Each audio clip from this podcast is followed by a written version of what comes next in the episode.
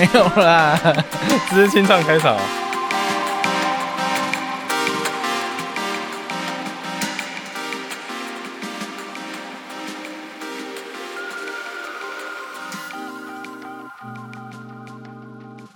给我一瓶酒，再给我一支烟，说走就走，我有的是时间。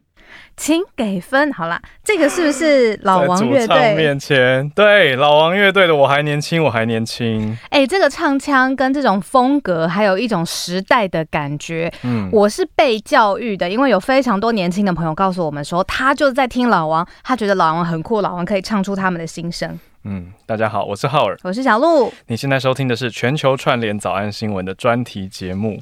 上一次呢，我们找了绯村中佑嘛，特别来谈就是嘻哈方面的，呃，这个各国的互相影响啊。现在台湾自己自主性的这种嘻哈，非常的 Gen Z。然后我们在直播播出之后，就会感觉到大家讨论，觉得哇很新鲜，然后觉得可以跟年轻世代学习。嗯，那我们可能是越来越走向音乐节目了，是不是？因为我们继续又邀请到了一位当红乐团的主唱。没错，继 Gen Z 之后，我们回到了 Millennial 的时代哦，千禧世代老王乐队的主唱立长来到我们的现场，我们欢迎他。嗨，欢迎你来。大家好，我是立长。那我们一开始就先请一常跟我们的朋友先自我介绍一下好了，因为他其实算是介在 Millennial 后面跟 Gen Z 前面，然后喜欢你的人大部分是 Gen Z，我这样理解对吗？我觉得 Gen Z 以外，还是有另外一个群体，大概在三十出头岁的一部分人也蛮喜欢我们的，有点像嗯有质感的，稍微资深一点的文青，资深一点的文青嗯哦。但应该算这两个群体都 Gen Z 跟那个世代人都蛮喜欢我们的。他说，那个时代，就是三十几岁，对不 对？四十岁有吗？我四十岁比较少，但可能还是会有。对，嗯嗯对嗯，我觉得你很酷诶。到你这个世代做音乐，其实你可以看得很清楚你的呃歌迷年龄层的分布，对吗？就是拜大数据所赐，我们嗯，可以比较清楚的去看待这件事，比较理性的分析这样。嗯，那你自己有没有归结出来，为什么会受呃 Gen Z 跟你说资深文青这两个族群这么喜欢你的原因？我觉得是因为现在是自媒体的时代嘛，那嗯大家能够获取资讯的管道很多，所以你会去选择自己想要的 lifestyle，或者是你你想要的有质感的东西，然后想要跟别人不一样，然后就会开始听独立音乐啊，或者是听一些可能没有那么 pop 的东西，但是却是你所认同的族群喜欢的东西，这样。嗯，真的耶，就是我觉得独立乐团感觉好像从过去大家所追的，到现在大家追逐独立乐团的感受是不同的，是一种我选择我认同的价值观，我喜欢的，你说歌词的内容也好啊，或者是这些乐手、这些音乐人的风格、嗯生活 lifestyle，其实都是一个选择。那我们就来开始访问我们今天难得邀请到的立场。好，大家可能都会好奇，因为我们很多听众朋友也许还不认识老王乐队，那好奇一下，团名是你取的吗？为什么叫做老王乐队？你们有人姓王吗？没有，没有人姓王。对啊，那为什么？但那时候还是学生的大二的时候去参加一些校园比赛，嗯那就找不到一个团名，看到诶大家都有团名，我们好像落了下风，赶快取一个从我们那时候比赛的歌曲叫《曾经的女人那、你在哪里？你在哪里？嗯里面有一个隔壁老王的意象，这样子，所以就取叫老王乐队这样。隔壁老王也是很多众多笑话的起手式，就是第一句就是隔壁老王发生一件什么事，然后你们就这样直接拿来用成乐团的名字。对。哦，当初就是一票通过，是不是？乐队就说好，这就可以是了。嗯、也没有，有些人不喜欢，但后来就是用久了，也没有办法去再 debate 这件事了。哦这，也比较能接受了啦，对，我刚刚有特别混一个字进去，然后我发现你有眼睛特别闪烁一下，就是我刚刚把 嗯乐队跟乐团这嗯两个词混用，可是嗯对你们来说意义不一样，对不对？我觉得会叫乐队就是只是单纯觉得这个我们很以器乐为主来来演奏，然后也是说乐团跟乐队这样子，它的仄声比较有力道的感觉，这样子。哦，对对，对对，就是团跟队，如果老王乐团就是都轻飘飘的感觉，可是嗯老王乐队比较有扎根在地上的感觉。对，哦，这么年轻的人会说这声，我没有听过这么因为我年轻们眼前朋友。的这位立场也是作词人啊。哦，这声四声，这你在音韵的部分。对对对对，，no，我刚比较震撼的，小鹿关注的是 平仄嘛，或者是乐团乐队。可是我比较震撼的是，那首歌是你大二的时候写的。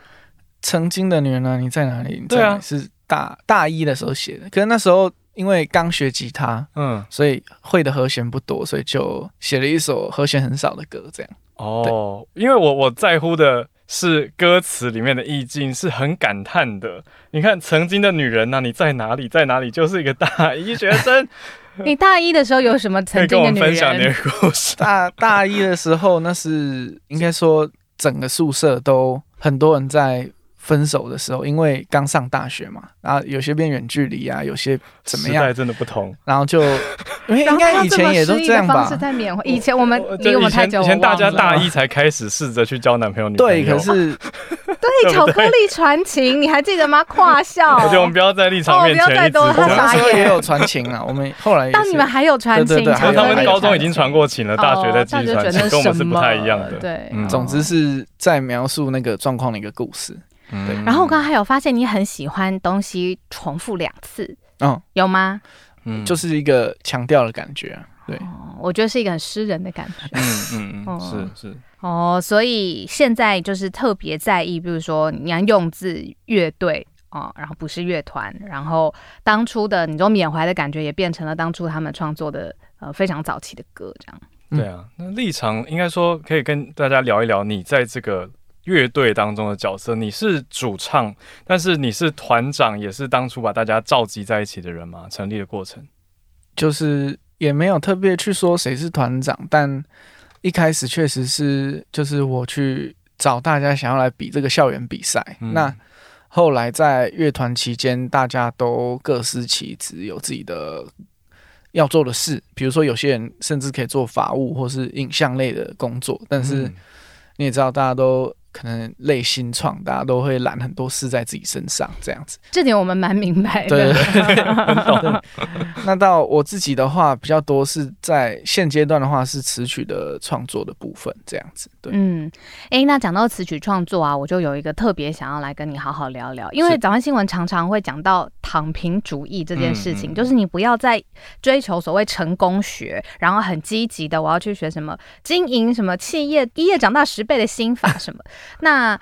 这个好像是上一个世代了，是不是？因为对你们来说，老王的作品是不是更多就是说，诶，现在安安稳稳的很好，然后反而这样子也引起了共鸣。应该是有点躺平主义的感觉在里面。那我觉得我们现阶段呢，也没有那种就是一定要大富大贵的那种，或是要功成名就的。的心态，但是我们比较多会有的是自我实现的，比如说我真的很想做出一个自己很满意的作品啊，或者是我想做一个诶、超级有趣的企划这样子，嗯，比较多是这样的思考。对，所以说，如果两个叙述让你选，一个是我要做出我非常极致满意的作品，跟我要得到格莱美奖，两个比起来，你会优先选我要做出一个自己最满意、喜欢的作品？不过格莱美奖也不错。哦，还是我换 我换换一则叙述，一个是在音乐路上又有作品，然后最后一直拿到格莱美奖；另外一个是你进入那种全球前百大的外商企业公司，一年飞两百天，但是每天都。给你五星级酒店，然后你哦月薪已经我不用看我的那个账目表，反正我爱花什么爱买什么，但是你做不了音乐。哇我觉得如果是那样的状态的话，可能十年退休再做音乐也不错。很 很有弹性对对对的，对对其实很有弹性这。会不会就是躺平的一个一个核心？反正现在怎么样，所以躺平的同时，柔。软度也要很好。对对对对对，但我想那样的生活也有它辛苦的地方啦。对啊，哦，铁定有，嗯一年是啊飞两百天是有。是啊所以你自己怎么理解躺平主义现在这件事情？为什么世代有共鸣？我觉得是大家在一个相对安稳的年代，可能会想比较多是自我实现的部分，而不是你需要一直去想说我下一餐在哪里那种。但因为你真的要赚钱的话，是以我的同辈来说啦，同学大家都是是有事情可以做，可是嗯大家都在想说，哦，我除了上班以外会有什么呃别的想做的事，或者是我怎么让自己是更有价值的在思考这些事情，嗯这样。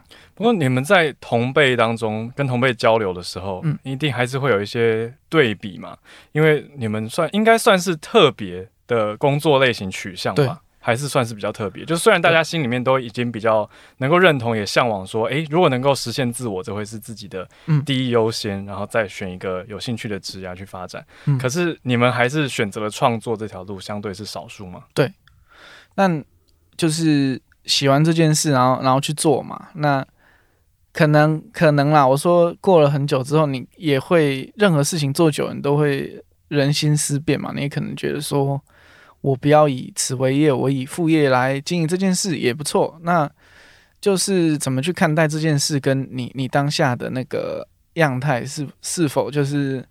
你是 enjoy 这件事，而不是因为久了就哇这个好负担哦这样子。嗯，但要怎么去看自己那个状态就就很重要。你是很负担的状态呢，还是你是哦是受到一些压力，可是你在一个好的循环中这样子？嗯，嗯那可不可以这样说？就是我们这个时代比较资深的这个时代，嗯我们有一个成功的方程式或者一个成功的样子，但到你们或者是你的歌词里面表现出来的气氛，其实是很多元的。而反正就是自己想要做什么，你说在好的循环就去吧。那呃也没有一定得变成什么模样。嗯，确实是这样。就是我觉得也不用让自己受限太多，但有规划自己的生活啊或什么的，我觉得都蛮好的。但是有时候让自己没有规划一点，有点躺平主义的感觉。会带自己到想不到的地方，这样，但也不是鼓励大家都躺平啊。我觉得立场很有趣，因为立场回答我问题的时候都很温和，可是他的歌词里面展现出了很多的反动，反而是也许是累积下来。所以好奇的是，立场从什么时候开始做词曲的创作？而且啊，后来正式以创作为业之后，有没有有没有什么改变？可以跟大家聊一聊。我是在大一的时候开始有比较认真在学吉他，然后跟写一些歌。那中间也有休息过一两年，就是专心读书什么的。然后后来又在研毕的时候，才在做我们的第一张 EP 的这个作品，这样子。那我觉得心态从做第一张 EP 到后面当完兵，在做专辑的时候，到可能我们今年在筹划下一张 EP 这样子。因为我觉得在写写作品的时候，我很喜欢就是是以自己为出发，或者是以第三人称观察这两个角度，所以很多事是一定要是切身相关的才会去写出来，或者是切身经历过的，所以嗯那个变化就是很明显，就是会随着年纪跟随着心境的变化跟旁边的环境，比方说，我觉得在写《曾经的女儿你在哪里？你在哪里？》跟那个住在宿舍的时候，跟后来在我还年轻，我还年轻的那个更更冲的感觉，然后到后来新的作品中又多了一些温顺进来，这样子的一些变化，都是有受到外围环境的影响，这样子。对，哦，就是你的个人的经验出发。嗯我们制作人有举了一个例子哦，嗯就是说你呃刚刚搬到大学宿舍住处的时候，就是是不是那个时候隔壁有住了一对在奇怪时间会出现，然后都在楼梯徘徊的一对阿姨跟阿北这样子，然后就遇到他们，这个声音也变成了你创作的元素。对，他们在铁皮屋顶上奔跑，就是 就是阿姨跟阿北还可以奔跑，而且是奇怪时间。没有啦，就是他们是其实是有被通缉这样子，然后警察有来，因为他们有在闯空门这样那，是亡命鸳鸯哎、就是他们是邻居跟你打招呼，其实蛮正常的。但是如果这三四点出去吃宵夜的时候也会打招呼，那就后来回想这件事，就是可能在注意你出门的时机 这样子。但我们、哦我们那时候睡觉时间比较不稳定，就是每一个时间都有人在睡觉对，所以他们好像就觉得很苦恼。你让人挫折，好难下手、啊。对哦，每个时间都有人在睡觉 这。是一首张力很强的歌，就是他们在铁皮屋顶上奔跑。那后来拍摄出来的 MV 创作过程里面，你有跟创作导演他们聊到这个故事的缘起吗？有，当然了，是找刘丽导演去拍摄的这样子。那他也对这个故事深有所感，就就拍出这个 MV 这样。哦，原来终于看懂了，就是在 KTV 会点来唱。就是其实是源自他的这个真 个人实故事经验，对对对，哦真实故事。所以你这么年轻，你在 KTV 会点老王的歌哦？但我还年轻，我还年轻。好，我们继续聊下去，因为词曲创作，我觉得这真的是太酷了。你有没有受到嗯什么样的音乐或者是乐团的影响，甚至是让你的比如说唱腔或文字的风格上面有了改变？一开始我的唱腔会比较字正腔圆的原因是我那时候戴牙套，然后嗯牙套本来就会让一个人可能口齿不清，像这样讲话，因为 因为难张开嘴巴这样。因为一开始有那个橡皮筋的，嗯，会拉住。我就想说，我也不想要就是口齿不清嘛，所以会特别的讲的比较准一点的感觉。用力一点。对然后，当然你要说影响的话，在很多人都说那时候比较红，就是一些可能对岸的民谣啊，一些是有在听的。那万青也是我们非常喜欢的乐团，万能。青年旅店。对那到我自己很喜欢的唱歌共鸣方式，比较像一些比较老的日本的团，也不是老了，就像小田和正啊，或者是像一些那个时代的日本的乐团唱歌，比较会有一个鼻腔共鸣在那边维持住他唱歌的的样子，这样子，我很喜欢那样的发声方式。对，所以立场是先作为一个词曲创作者，才训练自己成为歌手，还是你是先喜欢唱歌，然后后来才学词曲？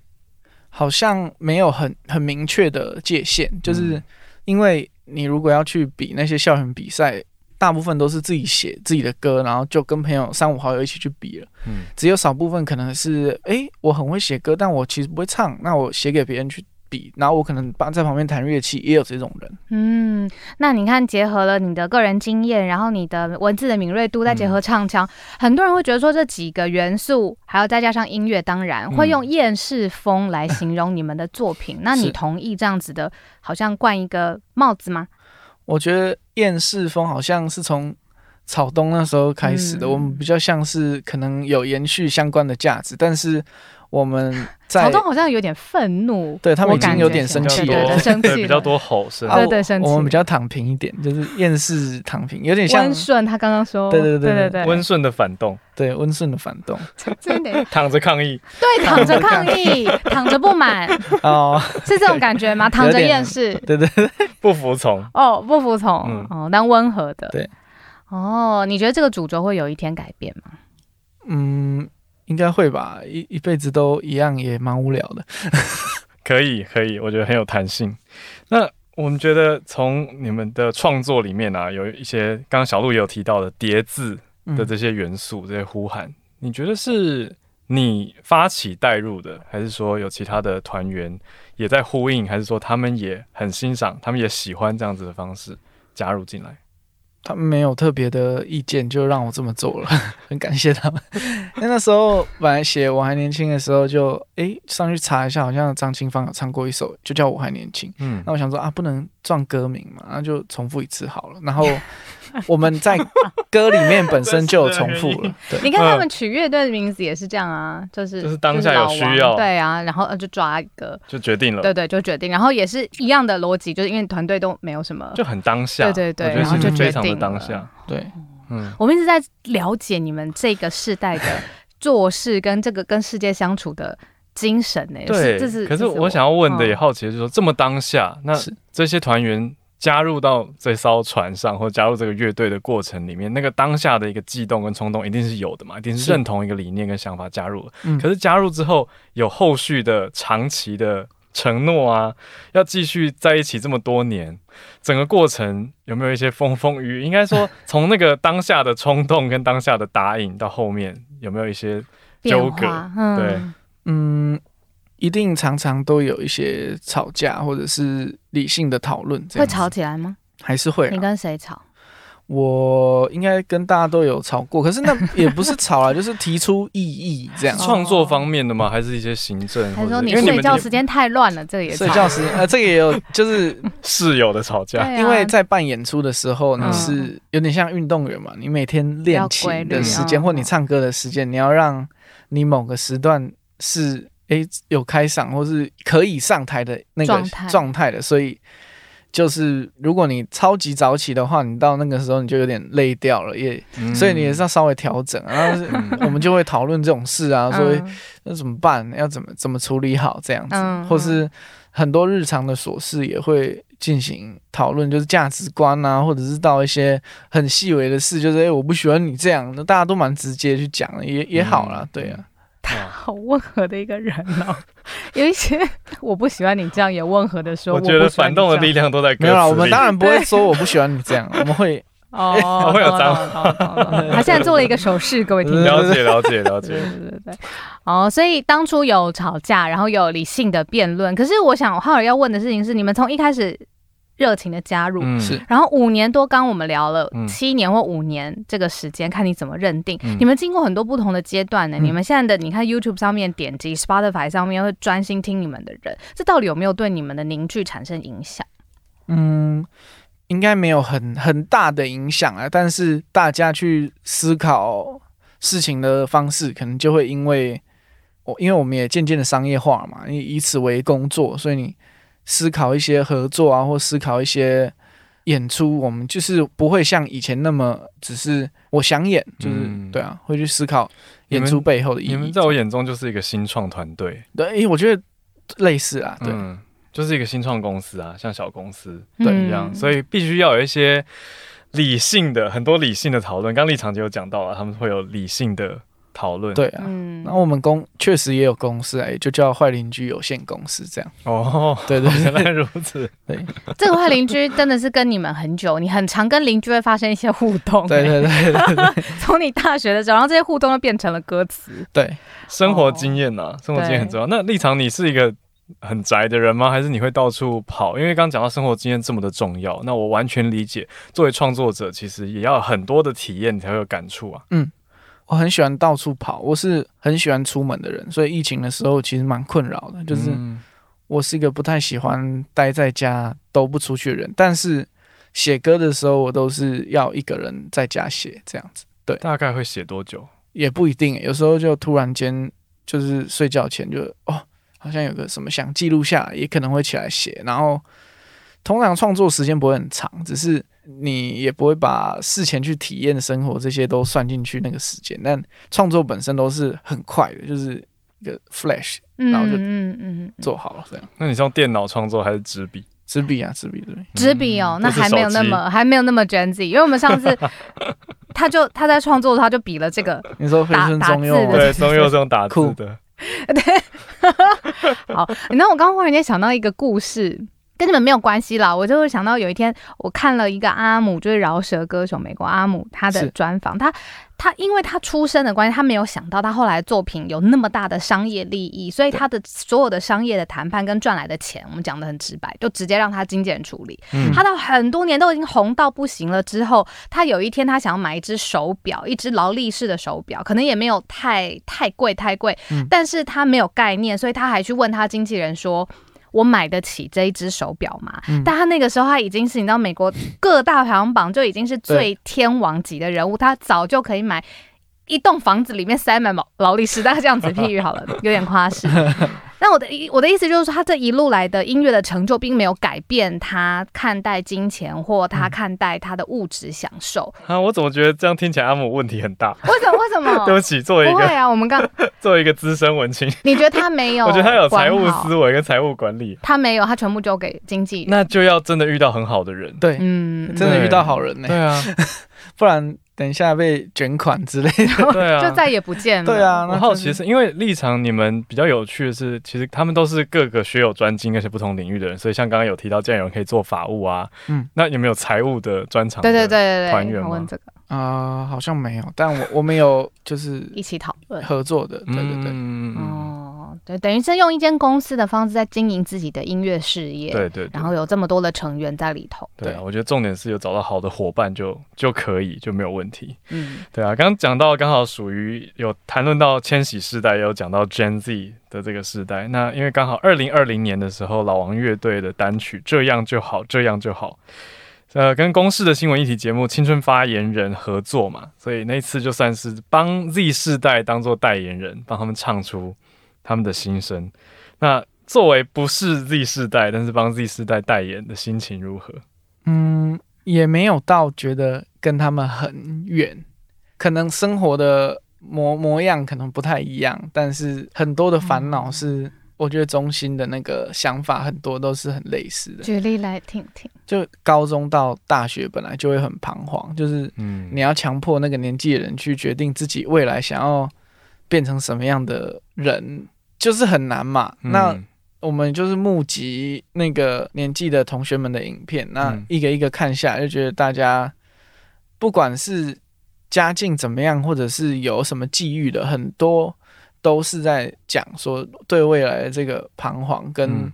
有些人甚至是胸怀天下，就是会很关心国际时事，然后去担心一些跟自己可能没有那么近的事情，那嗯就觉得诶蛮有趣的，大家烦恼都不太一样这样子，然后却又有一些是一样的部分，比如说像嗯升学啊，像未来要干嘛这样子。嗯对，天哪，我完全想到我一个家长朋友最近跟我讲的，他是嗯九年级生的家是长，他说嗯他们家的九年级的儿子呢，你问他想要做什么，他说我不知道，是，然后他就说你不会担心吗？你不会紧张吗？他说不会啊，他说大家都一样啊，他说我们全班没有人知道自己以后要做什么，他说以后就会知道了。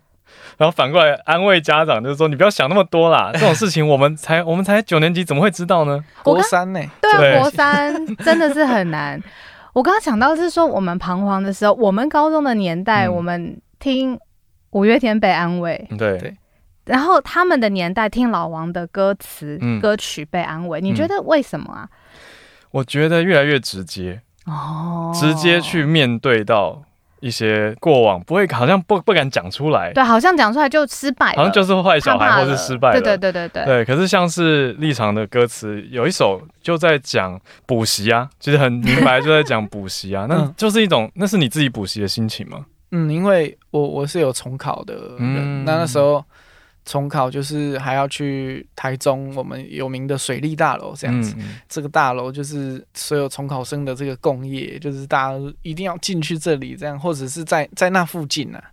那在那附近的生活就有点迷茫，有点被挤压的感觉，这样子。一小段时间呐、啊，对对，人生是有一些影响的，这样。你是说他们更直接，老王更直接的把这些大家共同会讲出绝望的部分，但是讲出，也许尾巴会带一丝丝希望的盼望，可是不会整首歌都都给你勇气。啊，没关系啦，OK 啦，对大家加油啊，嗯勇气可以撑过去，不一样。没没有那么全面正向的感觉，是是是，哦，不太一样，嗯可是很酷哎、不同的时代缩影，听不同的音乐，其实也代表哦。这个时代的文化在想什么东西啊？嗯，对啊，我们我理解，我从你们身上学到，就是你们就是会直接讲嘛，也没什么好或不好的问题，嗯当下怎么样你就就去面对它很，real。对，很 real in the moment，，对，当下就会真的讲出来。那我们现在大家当下都在一起经历的就是疫情，我想这个对老王乐队冲击也是很大吧？当然对，对啊，那有很多的演出应该是延期或者是取消。那我们也问一个很 real 的，就是会不会冲击到你们团员之间的感情跟生活状态？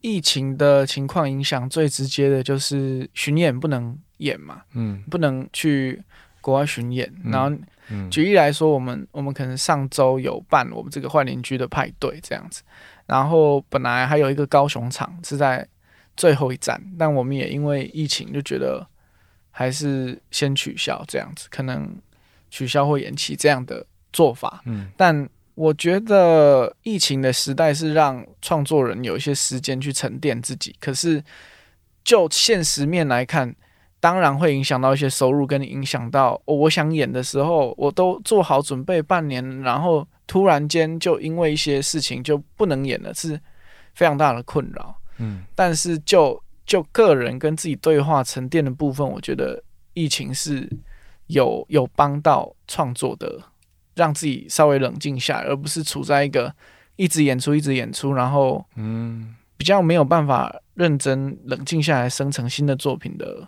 的时期。这样，嗯，你已经这么冷静了。那还要 需要冷静，因为我没有很？冷静，你没有很冷静，你的情绪都在你的作品里头。我觉得是欸我懂了。嗯，现在很多的乐团都会希望跟其他领域有跨界合作嘛。如果可以选的话，你有希望你的作品有什么新的面貌吗？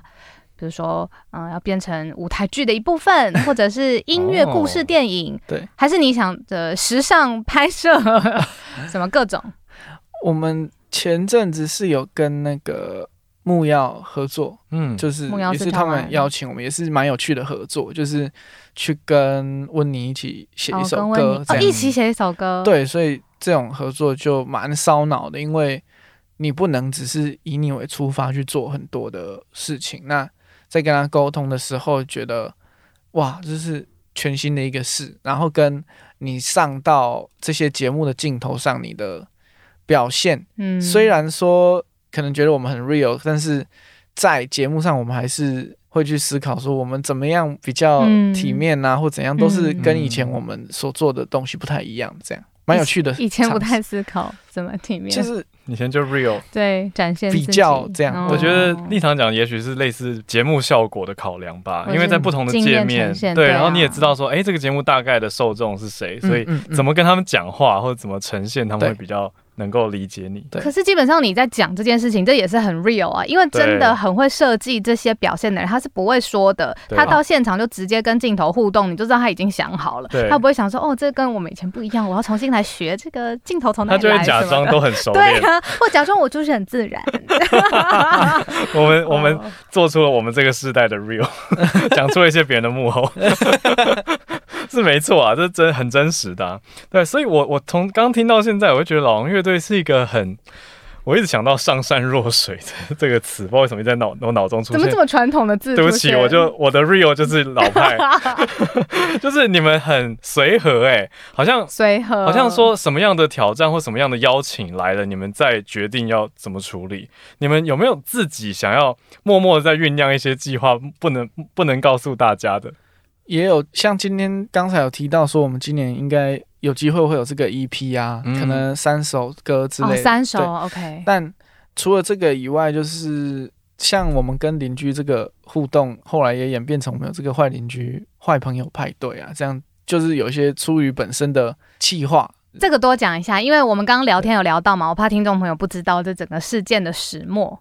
简单说，我我我看到的啦，我是在新闻报道上看到这件事情，就是老王乐队因为被邻居投诉说哇他们太吵了，声音对他们说不知道到底是练团还是创作还是讲话，总之邻居觉得很吵，就嗯觉得老王乐队是很坏的邻居，所以就要跟媒体爆料大投诉这样子。那我们后来也是有跟他好好沟通，说，通哎、我们有嗯做怎样的改善？那就是大家也都住在这，大家就是互相体谅一下，然后我们也也有去努力符合你觉得我们不会干扰到你生活的一个的呃一个、那一个标准嘛，对对对对对嗯。对。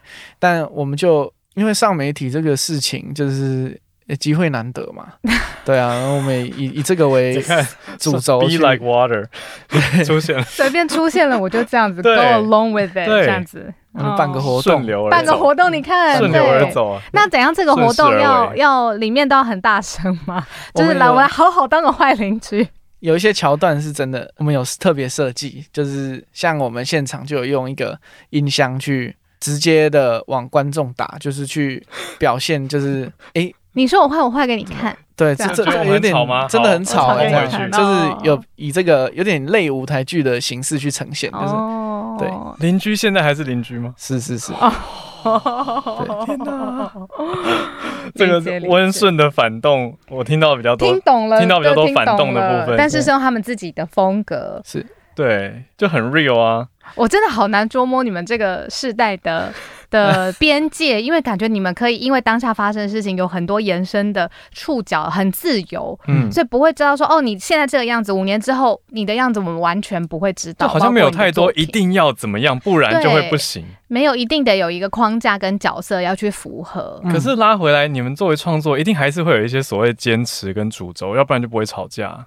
你觉得那会是什么？如嗯，果说。坚持的话，嗯，比较不能妥协的东。西。对，就是我编了一个东西，大家会评论这个事情。OK，就是比如说有的人觉得，哎，我觉得这样编还蛮好的，有人觉得不好听。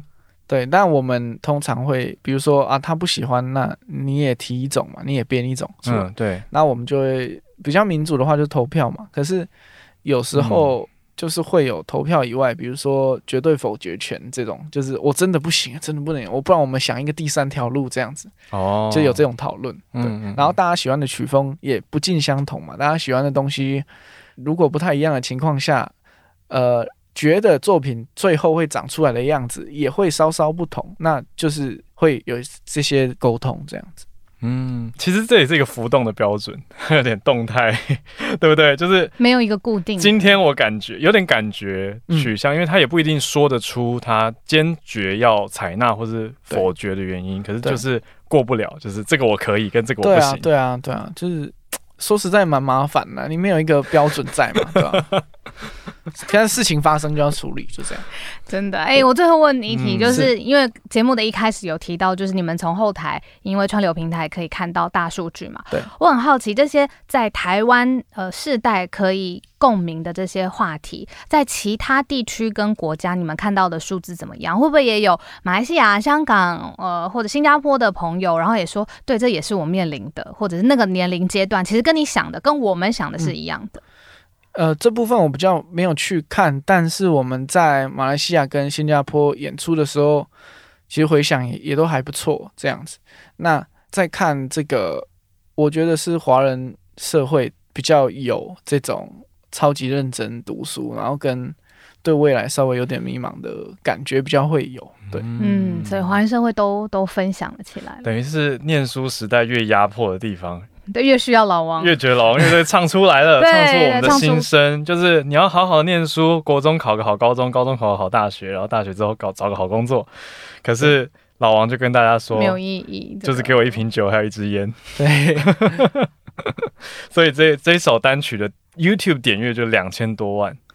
非常的高，这很大的共鸣，很感谢大家，大成功，真的是唱出了很多的共鸣。重点是他们不是为了成功去做出这个两千万，刚刚听下来整个逻辑就是你就是很真实的把你的呃经验，然后你生活当中的灵感，嗯，当下然后把它写出来，嗯，对。